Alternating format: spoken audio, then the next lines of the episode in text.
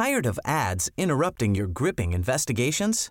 Good news. Ad-free listening is available on Amazon Music for all the music plus top podcasts included with your Prime membership. Ads shouldn't be the scariest thing about true crime. Start listening by downloading the Amazon Music app for free or go to amazon.com slash true crime ad free. That's amazon.com slash true crime ad free to catch up on the latest episodes without the ads.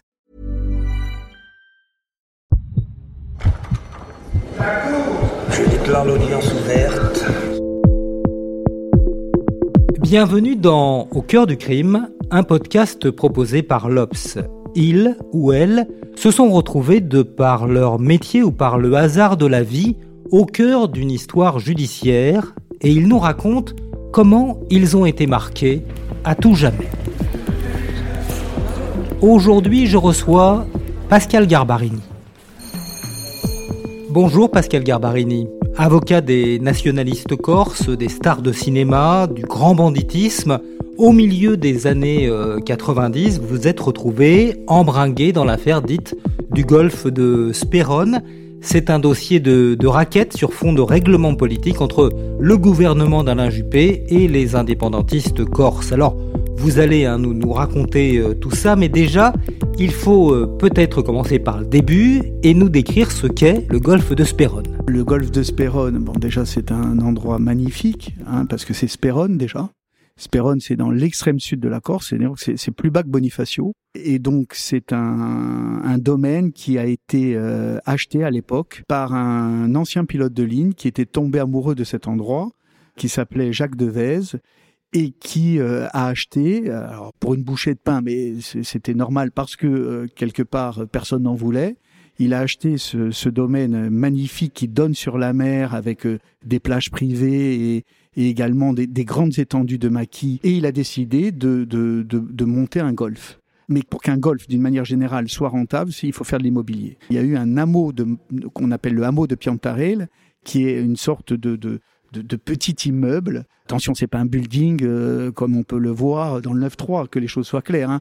Il, est, quand même plutôt euh, lovely, si je puis dire, avec la particularité quand même que c'est quand même une barre d'immeubles. C'est-à-dire qu'une barre d'immeubles sur le golfe de Spérone, ça peut euh, quand même, j'allais dire, provoquer quelques crises de d'énervement, surtout à l'époque où c'est le FLNC, donc le Front de Libération Nationale de la Corse, qui est une organisation clandestine. Je ne vais pas rentrer dans le détail, mais le FLNC à l'époque avait euh, de multiples revendications.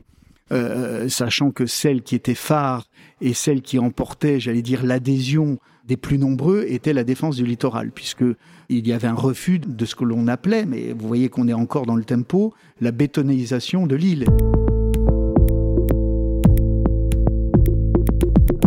En 1994, il y a un commando armé qui va se faire arrêter euh, euh, pratiquement en flagrant délit lorsqu'il va plastiquer le fameux hameau de Piontarella. Ce commando sera arrêté et sera libéré puisqu'on est en pleine négociation entre le pouvoir politique et les mouvements nationalistes. On pense que euh, l'histoire de Spérone est terminée, mais euh, il y, a, y, a, la saison 1 et puis en fait on s'y attendait pas, il y a une saison 2. En fait, le 9 décembre 1996, un personnage connu qui est Noël Philippe Edu qui est un bonifacien d'une famille euh, renommée, réputée, euh, des commerçants, euh, encore une fois, notablement établis et, qui ont pignon sur rue, va être mêlé à cette affaire.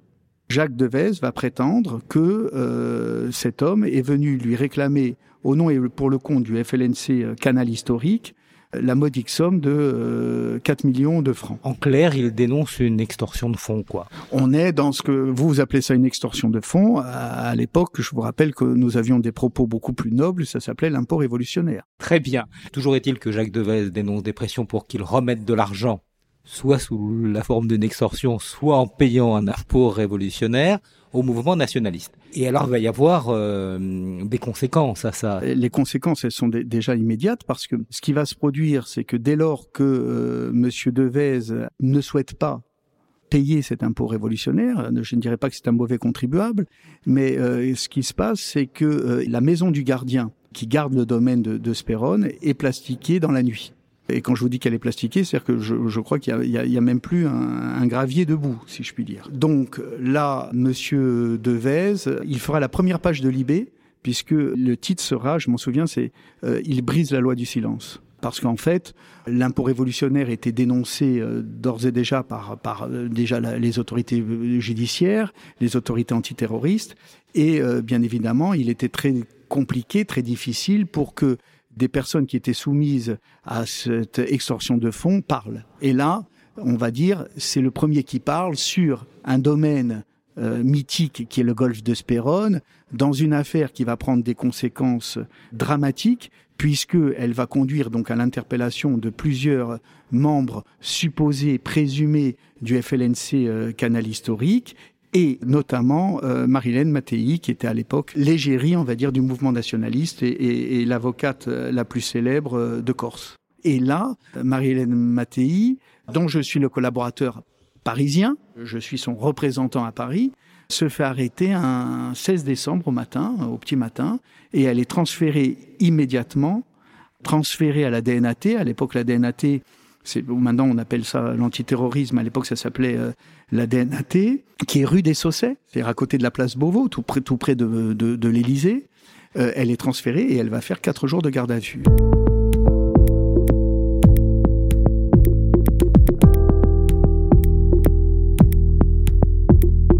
Et c'est Patrick Maisonneuve qui va prendre sa défense. Et moi, j'ai en mémoire, et, je vous le dis je, je, je, euh, avec vraiment émotion, parce que quand euh, nous étions là dans la galerie Saint-Éloi, alors la galerie Saint-Éloi, c'est la galerie antiterroriste dans l'ancien palais, ça s'appelait comme ça, qui était au dernier étage, où euh, il y avait des mesures de sécurité, mais qui ne sont pas celles d'aujourd'hui. On a attendu, il était une heure du matin, et même les juges, et c'est le, le juge Bruguière qui avait pris le dossier. Mais en fait, ça faisait mal au cœur à tout le monde de retrouver la personne avec laquelle on travaillait comme un auxiliaire de justice qui était l'avocat dans des dossiers qui étaient toujours compliqués puisque le politique était mêlé au judiciaire et on le voit, ça rend toujours les choses complexes. Euh, de voir monter euh, cette femme, égérie du mouvement, avocate reconnue, menottée, entourée par euh, des, des, des, policiers cagoulés. Elle se retrouvait dans, dans, dans la même situation que les personnes qu'elle défendait. C'était, ça m'a marqué à vie. À vie, je serais marqué par cette image. À vie. Et alors, il y a son compagnon de l'époque qui lui va réagir et qui va aller euh, se rendre parce que son compagnon de l'époque, c'est pas n'importe qui non plus. Et là, il y a un côté chevaleresque.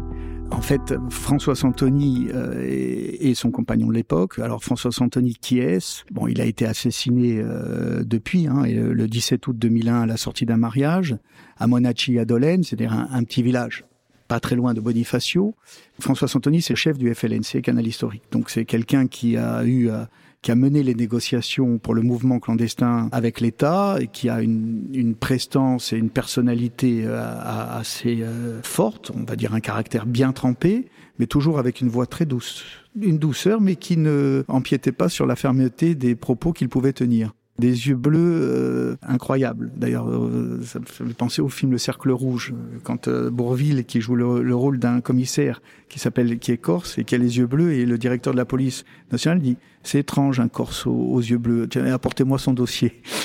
bon, bref, mais tout ça pour vous dire que c'est un personnage et à cette époque-là, il est en cavale, c'est-à-dire que on lui reprochait une détention d'armes où il aurait été vu par un gendarme en train de tirer dans la forêt avec un 357 Magnum. Donc, euh, comme il n'avait pas du tout l'idée de se faire arrêter, il avait pris, on va dire, quelques hum, distances avec la vie publique. Pour lui, c'est sa compagne, euh, déjà, c'est l'égérie du mouvement. Et là, François Santon décide, un matin, euh, de se présenter spontanément au commissariat de Bastia en disant euh, Maître Mattei n'a rien à voir en prison, n'a rien à voir avec cette affaire, cette affaire et doit immédiatement sortir de prison. Donc je me présente et j'assume mes responsabilités.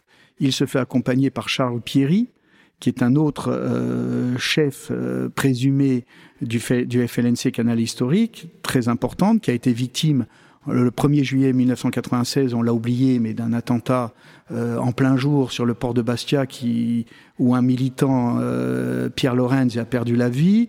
Un autre, Dominique Renucci, a été blessé et Charles Pierry a été très grièvement blessé puisque il a perdu un œil euh, et une grande partie du, de, ses intestins. Bref, il se présente et François Santoni, comme s'il lui passait le relais ou un passage de pouvoir, mais au vu et au su de tout le monde et il lui donne la collade et il rentre dans le commissariat.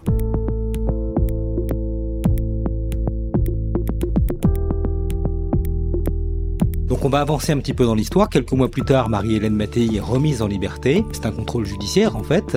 Et, là, vous allez aussi intervenir. Oui, parce que la situation en Corse, elle est à l'époque très compliquée. Les relations sont tendues, bien évidemment, avec le gouvernement euh, de l'époque. Et, pourquoi ils sont tendus Parce que, euh, si, si, vous voulez, l'affaire de Spérone est le début d'une nouvelle ère où les négociations et les discussions qui étaient euh, au vu et au su de tout le monde, elles vont progressivement cesser. Et donc on va avoir un, changement d'appui, si vous me permettez l'expression, du gouvernement, qui va dire, bon, euh, il y a eu deux amnesties, il y a toujours autant d'attentats, euh, il y a des assassinats, on, on le rappelle, les années 94, 95, 96, c'est des luttes intestines entre mouvements euh, nationalistes, clandestins rivaux, il y a eu une, quarantaine de morts hein, quand même, donc ce n'est pas rien, des morts violentes. Et donc, si vous voulez, il est hors de question que Marie-Hélène Mattei rentre en Corse. Donc il faut en urgence trouver un domicile pour Marilène Mattei. Là, à ce moment-là, euh, en urgence, donc j'offre mon domicile comme garantie de représentation sur Paris de Marilène Mattei. Mais j'oublie, si je puis dire, non pas naïvement, mais comme tout se fait dans l'urgence, c'est que je, la mets à mon domicile, mais comme je suis interdit de communiquer avec elle dans l'affaire, eh bien, euh, je ne peux plus rentrer chez moi c'est elle ou moi. Donc en fait, Marie-Hélène Mattei va se retrouver à mon domicile avec euh, mon fils aîné et euh, ma compagne de l'époque. Sauf que, si je puis me permettre, euh, malgré l'interdiction qui vous est faite de la rencontrer, vous vous êtes quand même débrouillé pour garder le contact. C'est-à-dire que j'ai considéré, mais je, je, je l'assume, c'est que je, je, trouvais que bien évidemment c'était un, un, contrôle judiciaire euh, euh qui n'était pas étanche. Euh, moi, j'étais un proche de Marianne Mattei depuis le début, euh, un proche de François Santoni.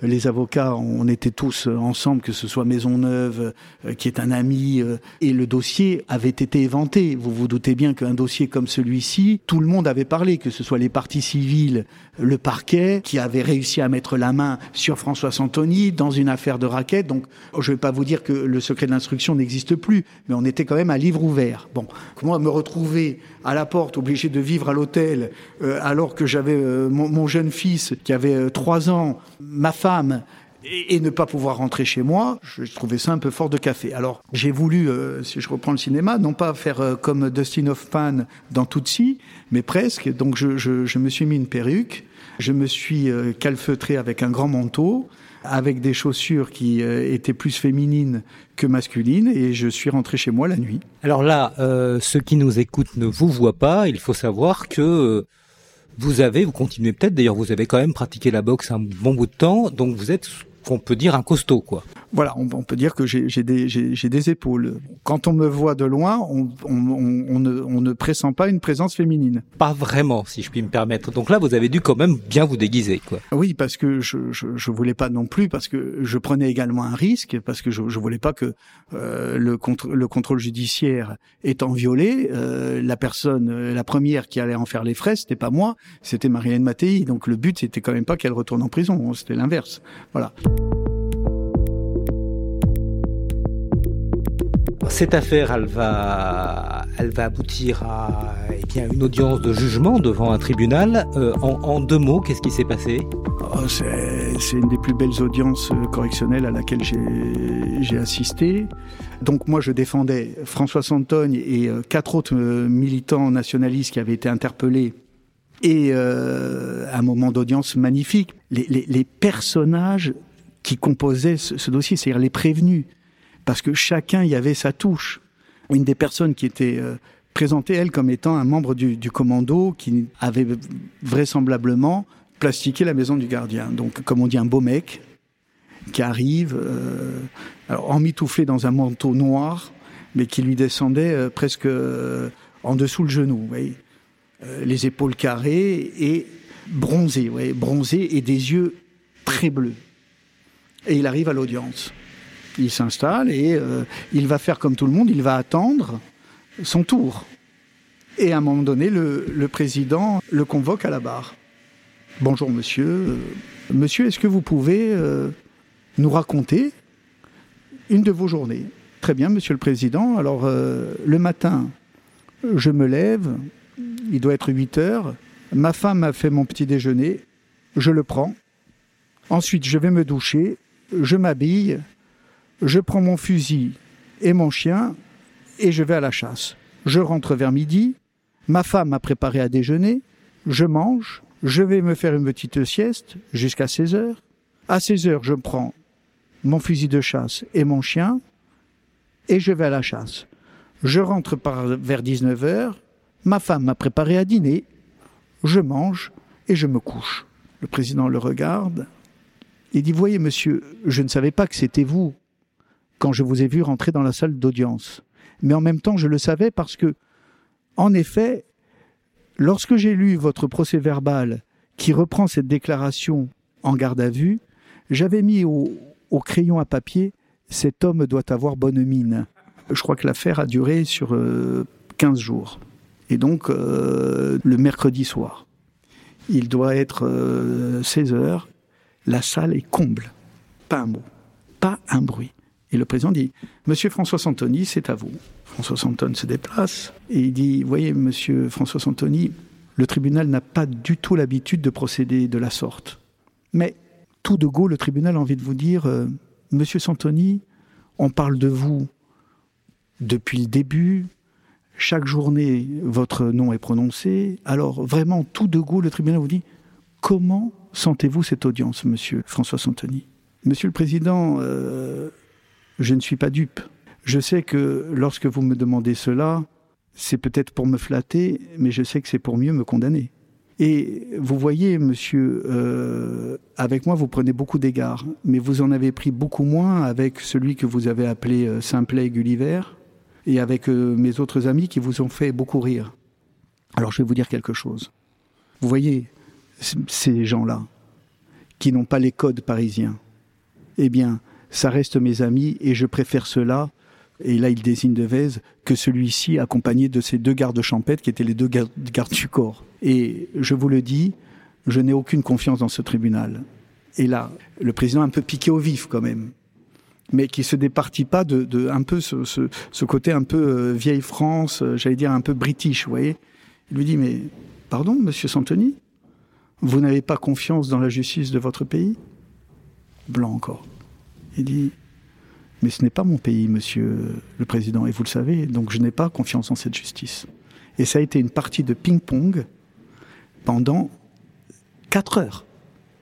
Quatre heures avec des, ripostes et des répliques euh, ciselées, parce qu'en plus, vous vous doutez bien que chaque mot a été pesé pour que personne ne soit égratigné, sauf ceux que Santoni voulait égratigner. Mais sinon, bien évidemment, il fallait qu'il se défende, il fallait mettre hors de cause complètement euh, Marilène Mattei, mais également les autres qui étaient intervenus. Alors, in fine, il va y avoir un jugement. Marie-Hélène Mattei euh, sera mise en partie, d'ailleurs, euh, hors de cause. François Santoni condamné. Vous, vous, avez évolué après. Vous avez évolué à partir de 2000, 2001 d'ailleurs vous dites bah voilà, je, je, vais passer à autre chose, je ne serai plus l'avocat des, des, des, militants, je vais être avocat tout court, on va dire. Hein. Comment vous, vous, caractérisez cette période par rapport à, à celle d'aujourd'hui? Moi, aux à la fin des années 2000, je me suis rendu compte que les revendications les plus importantes, ou en tous les cas les miennes les plus importantes, avaient été euh, acceptées, exaucées, j'allais dire, comme si c'était des, des vœux. Et donc, dans ces conditions, je, pense que le seul combat aujourd'hui à mener, et, et c'est un combat avec un, un, mot doux en fait que je vais employer, il est démocratique et c'est tout, et ça s'arrête là. Et ce sont la, la, population qui doit maintenant porter la voix et uniquement la voix, et, les cagoules sont, sont, sont complètement devenues obsolètes, me semble-t-il. Donc à ce moment-là, j'ai considéré que mon, ma, robe n'avait plus à être au service de, cette cause-là et que euh, voilà, que ce n'était plus nécessaire. Après, j'ajoute, parce que je vais être totalement franc et loyal vis-à-vis de vous, il y a aussi la perte des hommes. Voilà, moi, François Santon, c'était mon ami. Euh, Jean-Michel Rossi, c'était mon ami. Ils se sont fait assassiner. Après, c'est compliqué d'avoir euh, la même force et de faire comme si ça rien ne s'était passé pour continuer à, à avoir une parole. Ils se sont fait assassiner. vous aussi vous auriez pu périr. Vous aussi vous auriez pu faire l'objet de, de règlements de compte. Vous aussi, vous avez été euh, menacé d'ailleurs. Oui, j'ai bon, été menacé de mort euh, à l'époque, ben, juste après l'assassinat de Jean-Michel Rossi d'ailleurs, où manifestement euh, des gens armés m'attendaient en bas de chez moi. Mais après, moi, personne m'a obligé, on m'a pas mis l'épée dans le creux des reins pour dire tu deviens avocat militant de la cause nationaliste. C'est pas vrai. C'est mon choix. et en plus, j'ai choisi le pénal, notamment. Je, je fais pas que du pénal aujourd'hui, mais, mais à l'époque, je faisais du pénal et je choisis euh, un pénal politique euh, dans, dans le cadre de, de l'antiterrorisme. Donc je, je plaide pas des baux d'habitation. Euh, si on, on, me menaçait parce que j'avais fait sauter une clause résolutoire d'un bail d'habitation, bon, ben, ok. Mais là, je, je, je sais aussi en quoi je m'engage. Après, c'est ce que je dis. Vous savez également que eh ben, vous prenez des risques et que cet engagement, il y a des inconvénients. Moi, à l'époque, il y a beaucoup de dossiers auxquels je n'ai pas eu accès où on voulait me désigner, mais comme j'étais avocat militant, on disait non, on peut pas prendre Garbarini parce qu'il est trop marqué. Donc ça fait partie, c'est un choix. Et, quand on fait des choix, eh bien, bien évidemment, et qu'on les arrête, eh bien, euh, euh, vous devez forcément, vous êtes, en, j'aime pas trop ce mot, mais vous êtes clivant. Donc il y a des gens qui vous aiment, il y a des gens qui vous détestent, et puis euh, ça entraîne. Vous vous doutez bien qu'à l'époque, je, pense que je devais avoir un dossier assez important au ce qu'on appelle, ce qu'on appelait les RG. C'est entre guillemets, ça ne devrait pas être normal, mais au fond, nous savons que c'est normal. Voilà. Mais tout ça est aujourd'hui du, passé, mais je, je l'assume.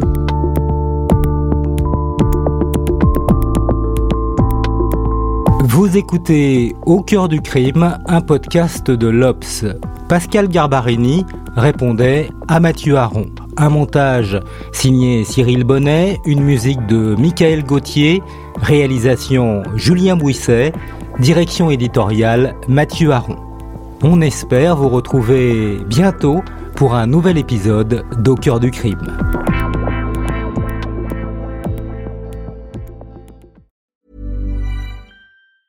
Tired of ads interrupting your gripping investigations?